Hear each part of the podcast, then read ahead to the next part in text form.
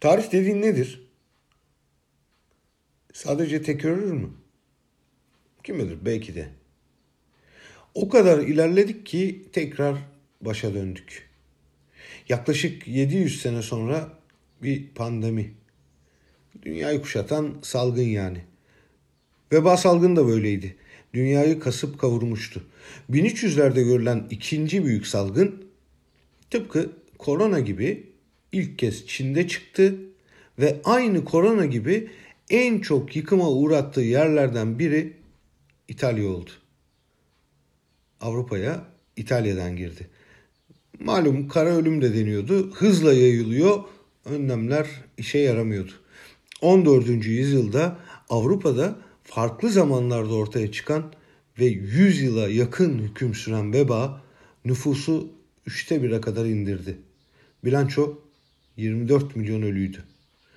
Avrupa ıssızlaştı.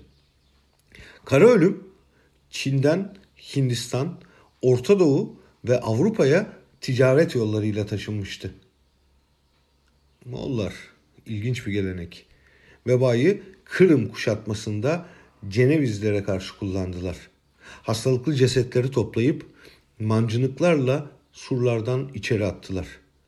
Vebalı cesetler belki de tarihte kullanılan ilk biyolojik silahlar oldu. Korona ya da Covid-19. Tıpkı o günlerdeki gibi biyolojik silah şimdi. Hayatın hacı gerçekleri diyelim. Ya da yakarsa dünyayı hacılar yakar diyelim. Türkiye tarihi polisle çatışan hacıları da gördü. Polise karşı ilk kez biyolojik silah kullanıldı. Hem de yine hacılar tarafından.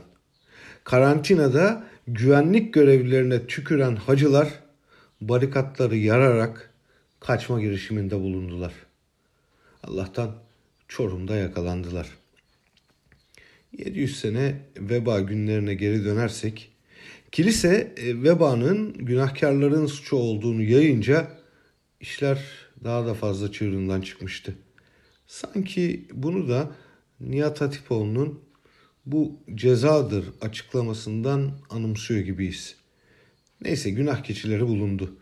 Bazı yerlerde Yahudiler suçlandı. Sadece hastalık değil, panik nedeniyle de tüm bu olanlar yüzünden on binlerce insan öldü. Ya nereden nereye? Şimdi camdan cama tenis oynuyor İtalyanlar. Umuyoruz ki o karanlık günlere Orta Çağ Avrupa'sına bir daha dönmeyiz. Çünkü vebadan çektiğini hiçbir şeyden çekmedi Orta Çağ Avrupa'sı. İnsanlara kan kusturan kara ölüm kentleri de dibinden çürüttü. Özellikle ticaret limanları kara ölümden çok etkilendi. Para kazanmak için serbestçe dolaşım yapılıyordu ve her ticaret limanında aylarca denizde kalan gemiciler için seks işçiliği yapılan bolca mekan vardı. Yani bir nevi AVM'ler açık kaldı ve sosyalleşme sürdü. Ticaret limanlarının başında yer alan Venedik'e servet ve zevk gibi hastalık da bulaştı. Artık Avrupa'da salgınla baş edilemeyen bir dönem geldi. Din adamları düşündüler, taşındılar ve suçluyu buldular. Virüsün cadılar tarafından taşındığı hastalık kadar hızlı yayıldı. Bu yüzden cadı olduğuna şüphe duyulan kadınlar diri diri yakıldı. Onların e, büyülü hayvanları da vardı. Kediler. E, karanlıkta gözleri parlıyordu. Sokaklarda hiç kedi bırakılmadığı için vebanın ana taşıyıcıları fareler serbest kaldı. Böylece Avrupa kara ölüme tamamen teslim oldu.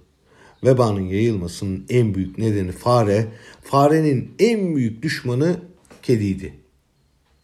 Gerçek anlaşıldığında uzun pandemi süresinin bazı dönem ve yerlerinde nüfusun çoğunu tüketen kırımlar yaşandı. İş işten geçtiğinde evet kedilere hak ettikleri değer verildi. Venedik'te bugün bile kedilerin kutsal sayılmasının nedeni de gerçekten budur. O dönemlerde kedi bağırsağından yapılan meşhur kemanların günümüze kadar ulaşmasının sebebi de öyle. Kimse o günlerde kutsal bir kediye zarar veremedi ya da ölen bir kedinin bağırsağından yapılan kemanı ortadan kaldırmaya, atmaya, yok etmeye cüret gösteremedi. Vebanın hüküm sürdüğü yıllarda Venedik'e gelen gemiler 40 gün boyunca mürettebat ve yolcu ile birlikte limana yanaştırılmaz, açıkta bekletilirlerdi. 40 gün anlamına gelen Latince karanta kelimesi de dilimize böylece karantina diye yerleşti. Bugün Covid-19'da İtalya'ya yetiştiğimiz söyleniyor. Daha kötü bir ifadeyle e, İran'ı bile yakalayacağımız. Aynı 1836 yılındaki veba salgınında olduğu gibi. İki yıl sürmüştü. İstanbul sokaklarını üzerlerini siyah muşamba ile kaplamış kişiler arşınlıyordu. Kız Kulesi veba hastanesi olmuştu. 30 bin kişi öldü. Tarih dersler veriyor. Zamanlar arasındaki toplumsal benzerlikler de öyle. En sağlıklısı koronavirüsün akıl ile hurafe, din ve dünya işleri, fanatizm ve gerçeklik ile keskinleştirdiği yolda yürümek. Tedavi virüsün içindedir belki.